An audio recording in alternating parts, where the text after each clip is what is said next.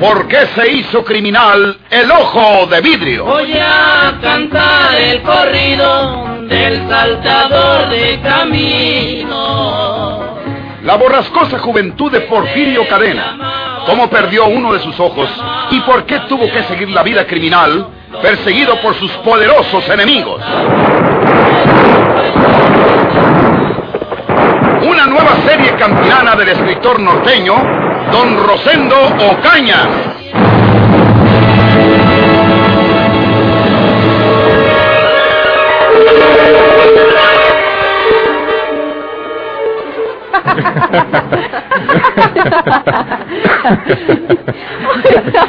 No le conocí ese buen humor, Leopoldo. Es terrible este hombre. Estoy contento. Soy feliz. A, a ello se debe mi buen humor. No solo una vez, sino muchas. Leopoldo Salinas, el marido de María Inés, subía y bajaba la silla de ruedas que transportaba a la inválida Juana Tobar, de la planta baja a la alta, donde se hallaban los dormitorios y viceversa, siempre acompañado de María Inés, que le miraba a los ojos, temerosa de lo que desde un principio había presentido. Pero con el tiempo tuvo que convencerse de que su marido estaba cambiado. Era un hombre bueno. Había llegado a ser un hombre bueno. Leopoldo no iniciaba todavía negocio alguno, pero realizaba pequeñas operaciones de compraventa en espera de la oportunidad para emprender una cosa más estable. Hasta entonces, las mujeres estaban satisfechas de su conducta y hasta habían olvidado sus procederes anteriores. No, no todo se había olvidado, porque María Inés recordaba con frecuencia las intenciones manifestadas por Leopoldo cuando le insinuó que podrían eliminar a Juana para heredarla. María Inés nunca podría olvidar aquello que era el único sobresalto en medio de su tranquilidad. Las palabras amenazadoras de Leopoldo le habían dicho al oído una vez. Resonaban aún entre las paredes de su pensamiento como el trueno precursor de la tormenta.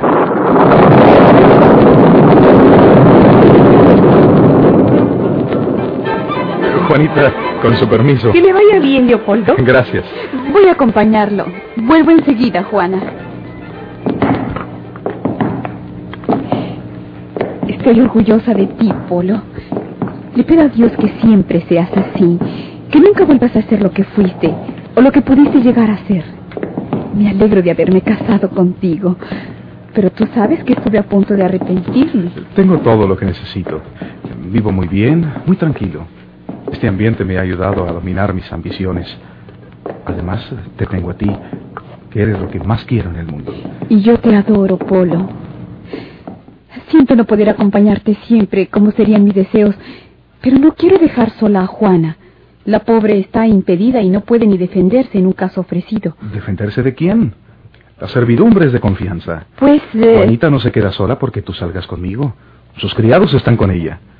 ¿Existe para Juana algún peligro que yo desconozca, María Inés? eh, no, ninguno. ¿O me ocultas algo? Eh, Nada, en absoluto. Me refiero solamente a que debe estar con ella una persona de toda su confianza, como nosotros. Por eso no quiero dejarla sola. Bien, querida. Se está haciendo tarde y tengo una cita con un amigo que vende su auto. Veré si me conviene su operación. Hasta la vuelta. Dios te bendiga. A veces creo que debo contar lo que nos liga a Porfirio Cadena. La amenaza que representa ese hombre para nosotras mientras viva. Pero tengo miedo de que al saberlo piense mal de mí y de Juana también. Tal vez esa desilusión lo vuelva malo como antes. Quizá Porfirio Cadena no volverá a cruzarse en nuestro camino. Estará preso en Monterrey o por allá tan lejos. Prefiero que Polo nunca sepa que Juana fue amante de Porfirio y que yo le he causado a ella un daño horrible. ¿Para qué recordar esas penas?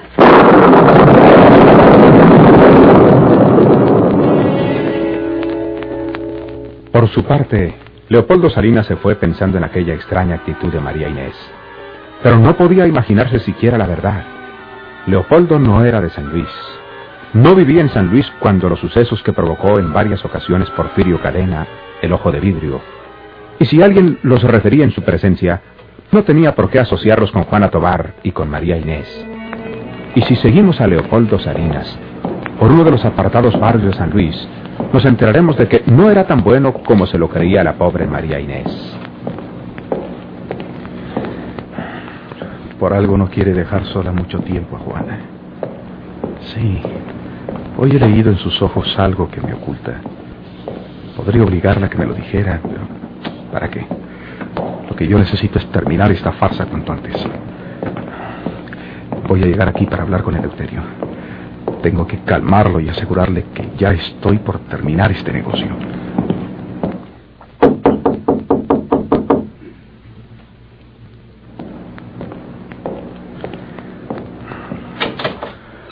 Hola. ¿Qué tal? Pásale. Sí. ¿Está Eleuterio? Sí, allá está en el billar. Preguntó por ti. Ah, voy a verlo.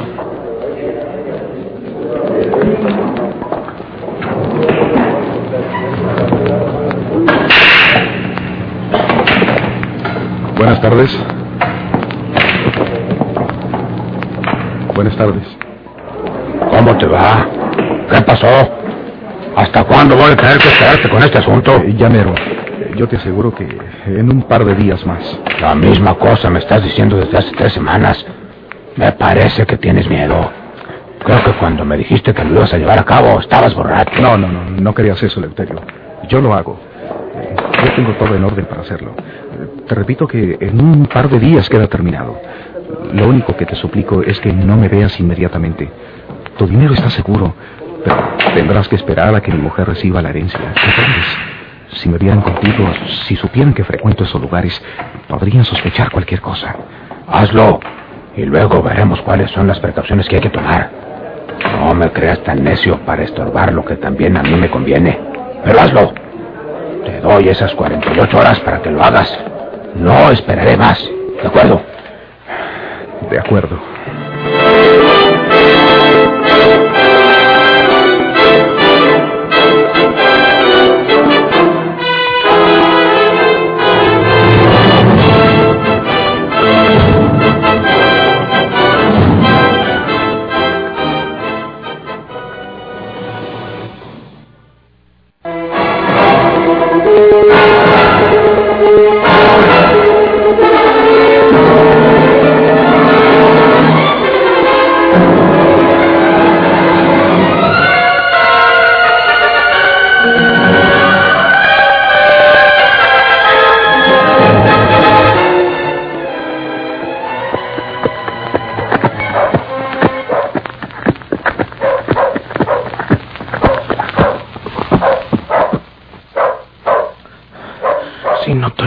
Informado, creo que aquí vive la vieja esa.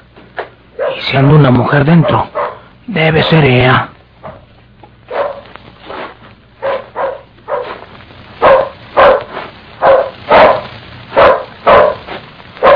¡Cállese, animal! ¡Ándele! ¡Váyase de aquí! Buenas noches, doña Sostenes. Buenas noches. Ah, ¿es usted? ¿Qué se le ofrece? Quiero hablar con usted, doña Sostenes. Véngase para acá, porque no quiero que nos miren del camino.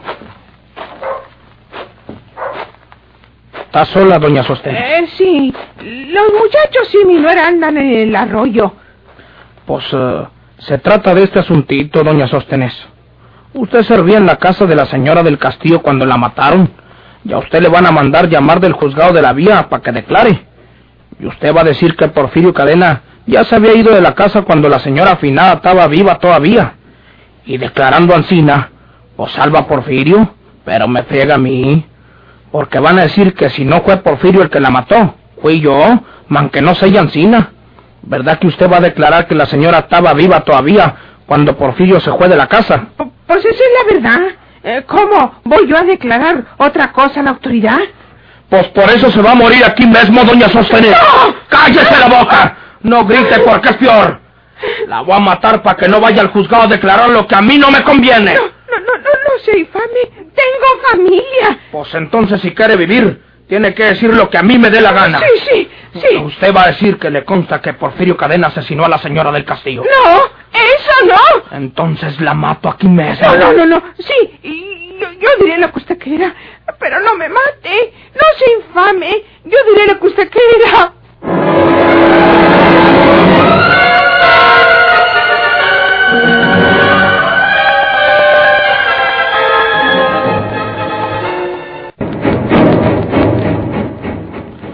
no diga que me ha visto.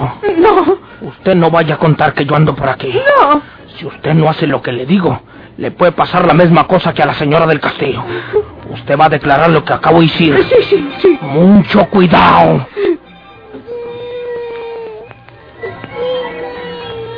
Por aquellos días, María de Jesús trataba de olvidar la suerte de su hermano Porfirio y refugiarse en el cariño de su hijo, que ya estaba crecidito y muy hermoso, pues parecía haber heredado el físico de la familia de su padre, Ramiro Guzmán, el hijo de don Ricardo. Cuando la imagen de Porfirio turbaba su pensamiento, trataba de tranquilizarse con resignación y de ahogar su angustia en un hondo suspiro. Ella sabía que Porfirio había salido de la villa en persecución de Andrés, su mortal enemigo.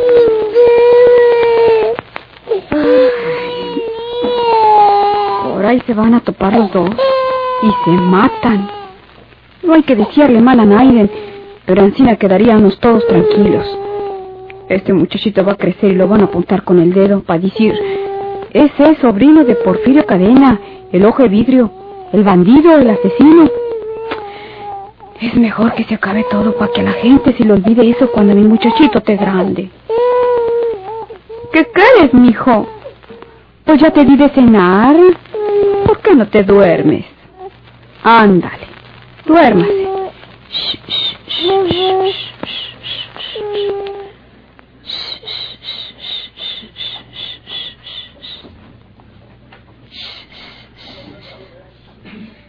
Va. Se quedó dormido. Si ya tenía sueño, pero no podía dormirse. Condenado. ¿Quién será? Me lo va a despertar con esos toquidos. No esta noche, pues que sea alguna visita.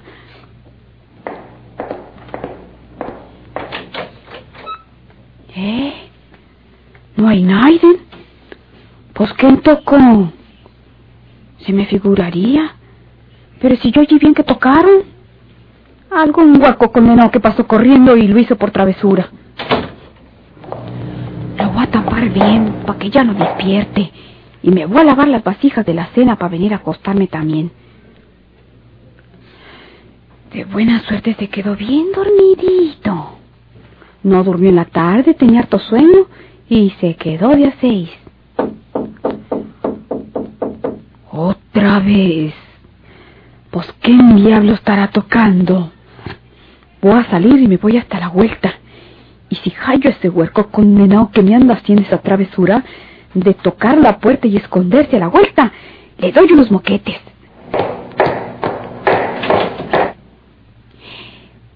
No hay nadie. Hmm, Ancina lo pensaba. Pero allá a la vuelta debe estar escondido el condenado huerco que me anda haciendo esto. Ahora lo verá. No hay nada aquí tampoco. Si iría huyendo el sinvergüenza. Con toda seguridad que es el muchacho nieto de doña Tacha. Es un huerco muy travieso. Y como anda descalzo, pues se va huyendo hasta la otra esquina. ¿Y que lo mira? Pero ahorita pongo una silleta detrás de la puerta. Y allí me estoy hasta que vuelva a tocar. Y entonces abro de repente y lo agarro. Y le doy unos manazos y se lo llevo a doña Tacha. De una oreja. Para que se le quite la maña de andar molestando. Voy a arrimar esta silleta. No más tocando el huerco mañoso, abro la puerta y lo pepeno donde sea. Y que no vaya a chillar el condenado porque me despierta y... ¿Qué? ¿No en la cama? ¿Por qué? ¿Quién se lo llevó de aquí? ¿Quién lo agarró de aquí? Mamacita. Hoy que me estaban tocando para que me descuidara y me robaran mi muchachito.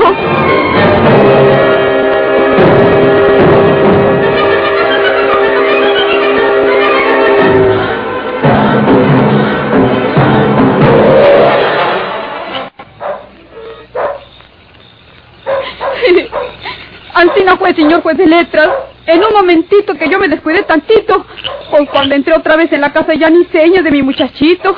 Lo que quiere decir que me tocaban para que yo saliera hasta la calle y lo dejara solo. Y con la puerta abierta. Y entonces el que haya sido se metió y se lo robó y se fue. ¿Quién pudo haberlo hecho? ¿Quién puede tener interés en robarle a usted su criatura, María de Jesús? Pues, si estuviera aquí Andrés Sauzón, yo diría que él, porque ya lo conozco y sé lo mala vejiga que es. Pero pues Andrés se fue huyendo de la vía y ni modo que se devolviera porque lo va persiguiendo mi hermano Porfirio. Y pues... Mm, Pues ni Andrés Sauzón creo yo que tenga motivos para robarse a ese niño. A menos que lo hiciera por molestar o espantar a usted. Pero nada ganaría con ello. Y ya sabemos que Andrés Sauzón siempre hace las cosas interesadamente o por venganza. Entonces, ¿quién sería, señor juez? ¿Quién me ha robado a mi He muchachito? oído decir que en una ocasión, cuando el niño estaba casi recién nacido, también desapareció. ¿Quién se lo llevó esa vez, María de Jesús? mi hermano Porfirio. Pero entonces lo hizo porque quería tenerlo en un lugar seguro, para que no lo fueran a matar, los que no querían que fuera el heredero de su papá Ramiro, el hijo de don Ricardo Guzmán. Pero ya no hay nada de eso, señor juez de letras. Mm, Bueno, pues de aquí, de estos lugares, solamente Sauzón puede hacer una cosa igual. Solo él tiene el alma tan negra para cometer esos delitos. Mañana investigaremos si anda por aquí o ha andado por aquí y quizás encontremos una pista de la desaparición de este niño, María de Jesús. Y me tengo que esperar hasta mañana, señor juez de letras. Mm, Bueno, si usted quiere, llegue a la casa del comandante. Aquí es a la vuelta, en el primer portón. Tóquele y dígale que va de mi parte. Cuéntele cómo estuvieron las cosas y que desde luego inicie las investigaciones. Muchas gracias, señor juez de letras.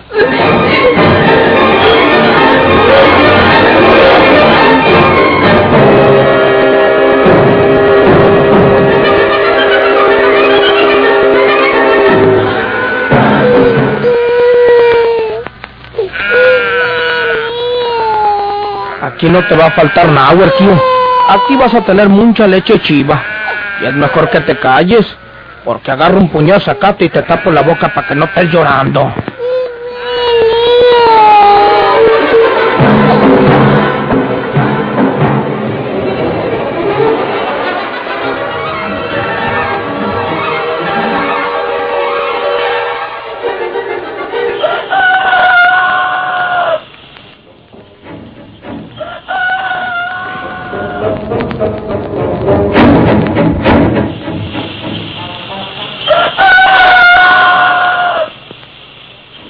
Se le ofrece, señora doña Sóstenes? Voy a salir enseguida a una diligencia. Anoche desapareció misteriosamente un niño del pueblo de Laguna de Sánchez y vamos a investigar ese asunto. ¿Qué anda haciendo por aquí? Señor juez de letras, yo me he portado mal con usted y con la justicia, porque declaré antes que, que ¿Qué? Porfirio Cadena ya se había ido de la casa cuando la señora Rafaelita todavía estaba viva. Y no fue así, señor juez de letras. No. No, señor juez. Mm, Cuando yo salí de la casa, Porfirio y la señora se quedaron averiguando enojados en la salita, donde la hallaron muerta. Yo ya no supe nada porque me fui para casa. ¿Y por qué antes no lo declaró así? ¿Por qué echaba usted mentiras? Po- po- po- ¿Tiene complicidad en el delito? Diga la verdad. Usted es una mujer de bastante edad para no comprender lo que hace. Señor juez, Porfirio Cadena me amenazó de muerte. Me dijo que yo declarara que la señora estaba viva cuando él había salido de la casa y que si no lo declaraba así, volvería para matarme. Tuve miedo, señor juez de letras. ¿Qué embrollos hacen ustedes? Eh, siéntese, señora Sóstenes. Voy a tomarle esa declaración de acuerdo con la ley.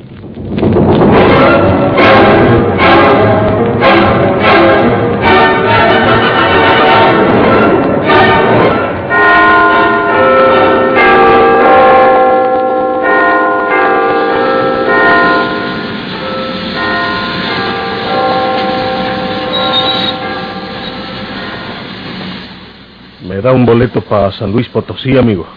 Porfirio Cadena. ¿Qué? Tú no vas para San Luis Potosí. Vas a la cárcel por haber asesinado a la señora Rafaela del Castillo. ¿Quién dijo eso? Te vamos a desarmar. ¡Levanta las manos!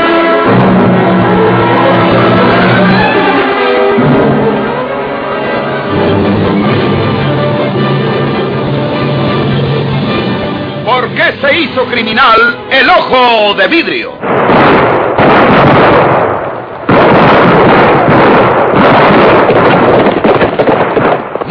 gracias por su atención.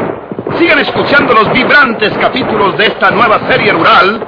¿Por qué se hizo criminal el ojo de vidrio? Se disfrazaba de arriero para asaltar los poblados. Burlándose del gobierno, mataba a muchos soldados, nomás blanqueaban los cerros de puros encalzonados.